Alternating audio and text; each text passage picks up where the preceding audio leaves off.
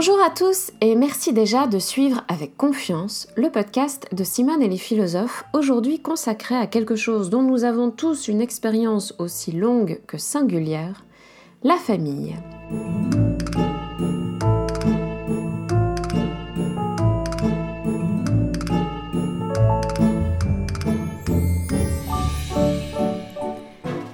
La famille est sans doute l'une des premières sources d'interrogation philosophique pour chacun et chacune d'entre nous.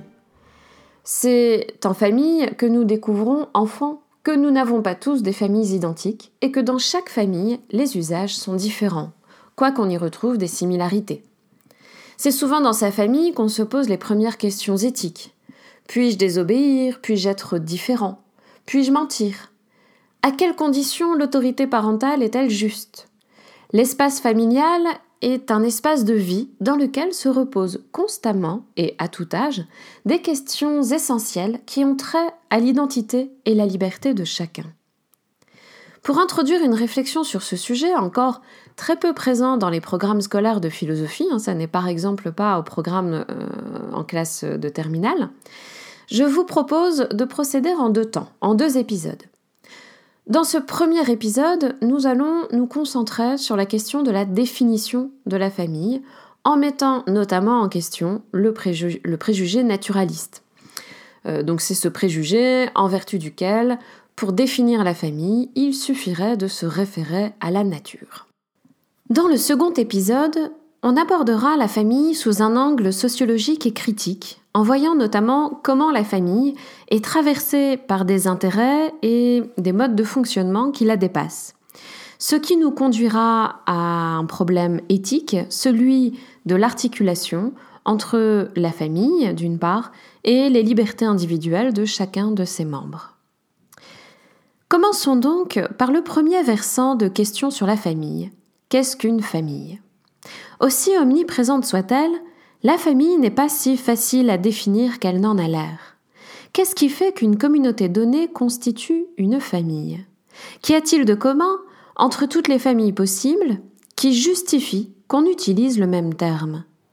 La famille se définit-elle par les seuls rapports de filiation biologique Comme dans un jeu de cette famille, mais encore que dans le jeu de cette famille, ce, ce n'est pas l'ADN qui sert de dénominateur commun, mais le nom de famille.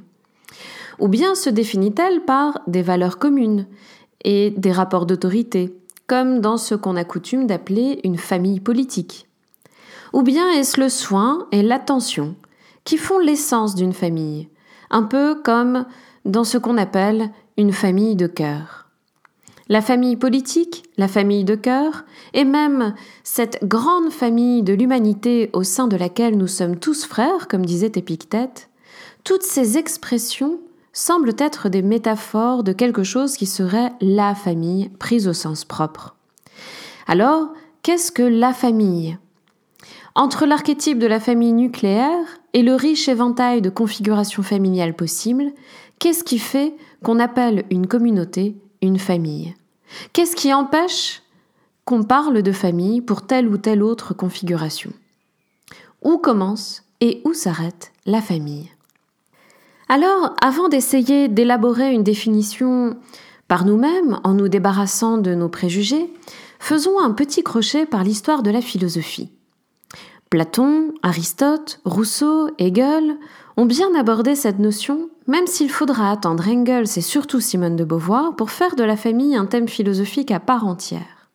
Car jusqu'au XIXe siècle, les auteurs abordaient la famille non pour elle-même, mais pour l'étape transitoire de socialisation qu'elle représente. C'est en réfléchissant plus largement sur les caractéristiques essentielles de la communauté politique et de l'État qu'ils ont été conduits a évoqué la place de la famille. C'est au cours de sa description d'une république idéale que Platon est conduit à évoquer la place des femmes et des enfants, abolissant par là d'ailleurs, de manière très originale, la cellule familiale comme organisation privée, pour envisager davantage un mode d'existence radicalement communautaire des gardiens des femmes et des enfants. Aristote, quant à lui, évoque la famille au début de sa politique. Elle y est définie par sa finalité naturelle, à savoir la survie de ses membres. Et ce, sous deux aspects. La procréation d'une part, par l'union du mâle et de la femelle, et la conservation, d'autre part, par la relation du maître et de l'esclave. Je cite Aristote, La première union nécessaire est celle de deux êtres qui sont incapables d'exister l'un sans l'autre. C'est le cas pour le mâle et la femelle en vue de la procréation. Et cette union n'a rien d'arbitraire, mais comme dans les autres espèces animales et chez les plantes, il s'agit d'une tendance naturelle à laisser après soi un autre être semblable à soi. En ce sens, donc, la famille semblerait procéder d'un dispositif naturel prédéterminé, antérieur à sa configuration sociopolitique. Dans le contexte de son époque, Aristote intégrait l'esclave dans la famille, car la finalité du travail de l'esclave est aussi la conservation commune, la sienne et celle de son maître. C'est donc à la satisfaction des besoins liés à la survie de l'espèce qu'est dévolue la première communauté qu'est la famille. Cela dit, si la famille procède de la nécessité naturelle par sa finalité pour Aristote, cela n'en fait pas une communauté naturelle par sa structure. Aussi Rousseau soulignait-il que la pérennité de la communauté familiale repose en réalité sur le libre désir des individus qui la composent et non sur une nécessité naturelle. Il voulait montrer par là qu'il n'y a aucune autorité naturelle, pas même celle du père sur ses enfants, il ne parle évidemment pas de celle de la mère, la question ne se pose pas. La nature ne peut jamais fonder l'autorité. Je cite ainsi Rousseau dans Du contrat social. La plus ancienne de toutes les sociétés et la seule naturelle est celle de la famille. Encore les enfants ne restent-ils liés au père qu'aussi longtemps qu'ils ont besoin de lui pour se conserver? Sitôt que ce besoin cesse, le lien naturel se dissout. Les enfants, exempts de l'obéissance qu'ils devaient au père, le père, exempt des soins qu'il devait aux enfants, rentrent tous également dans l'indépendance. S'ils continuent de rester unis, ce n'est plus naturellement, c'est volontairement et la famille elle-même ne se maintient que par convention, c'est-à-dire par décision.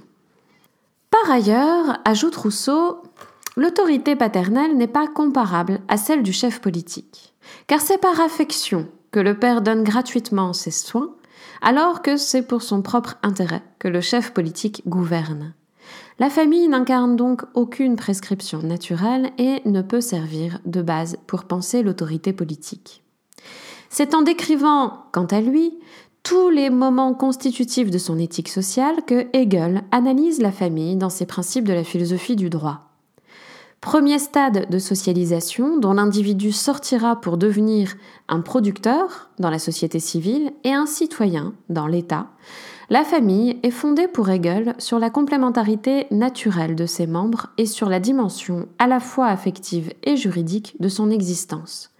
L'individu est donc conduit à sortir de la famille pour se singulariser au sein de la société civile comme producteur et au sein de l'État comme citoyen, ce qui lui permet d'accéder à l'universel, euh, en tout cas à ce que Hegel entend par l'universel.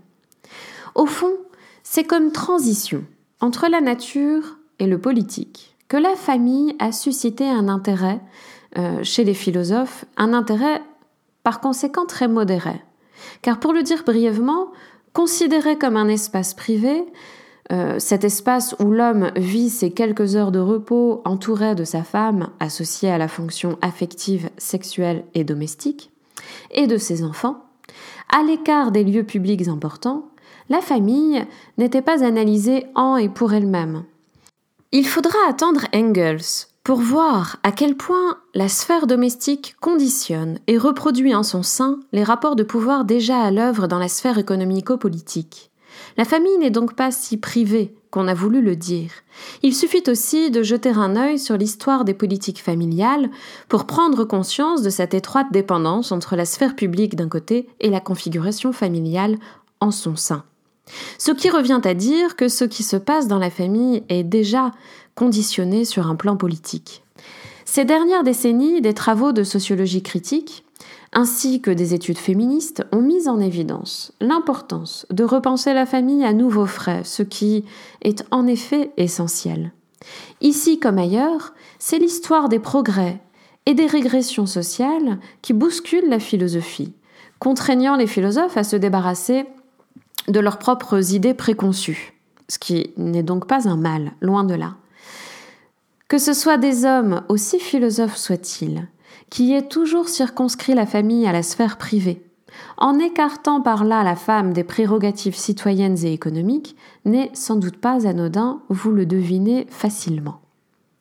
Dans cette perspective, si vous voulez vous plonger plus à fond dans les textes de l'histoire de la pensée sur la famille, je vous recommande euh, vivement l'anthologie de la chercheuse euh, et philosophe Gabrielle Radica, intitulée Philosophie de la famille, communauté, normes et pouvoirs.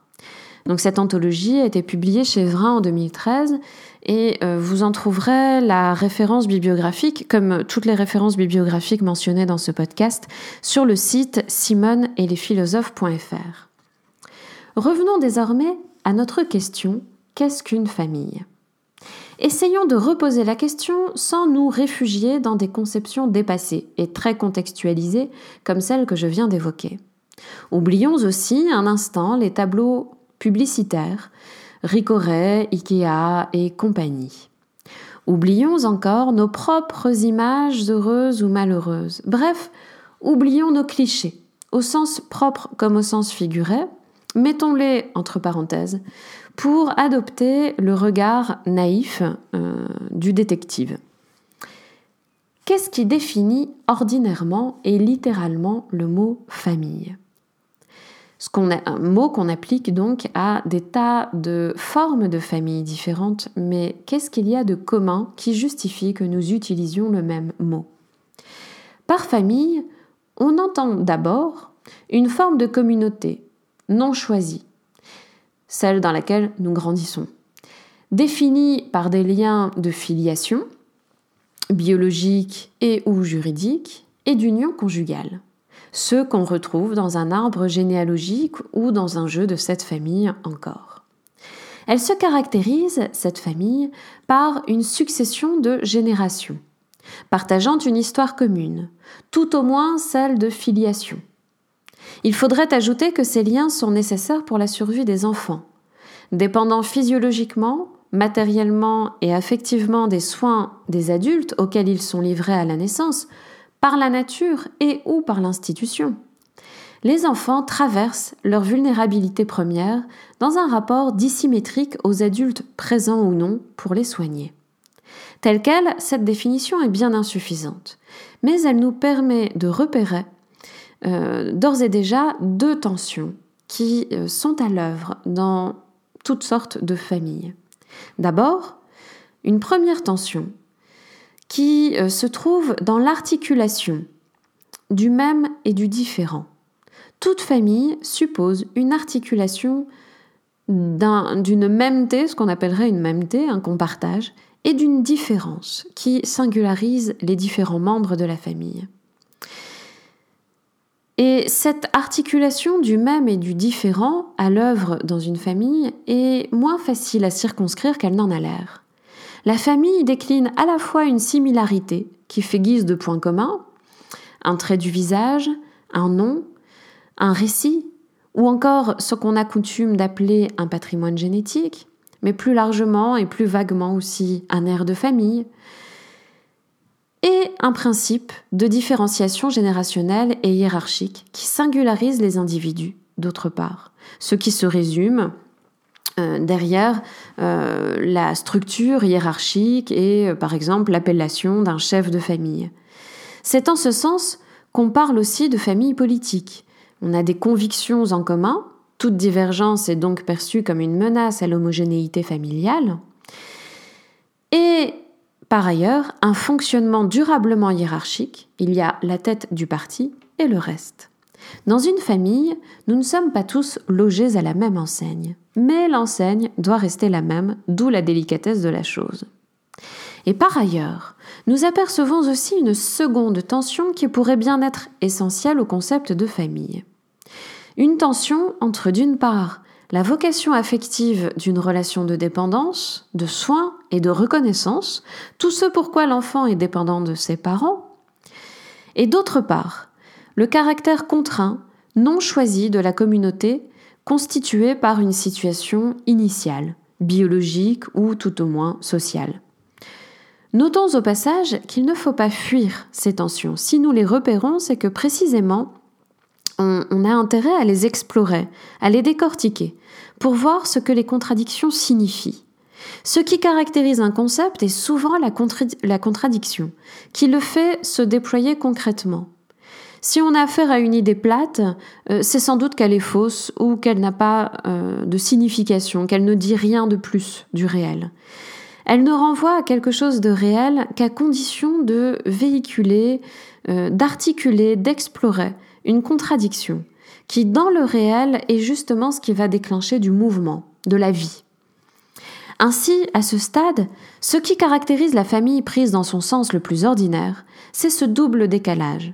D'une part, l'inadéquation entre une quête d'homogénéité, qui justifie qu'il y ait une forme d'unité, et par ailleurs une différence, qui est liée au fait que nous avons affaire à des individus, à différents membres.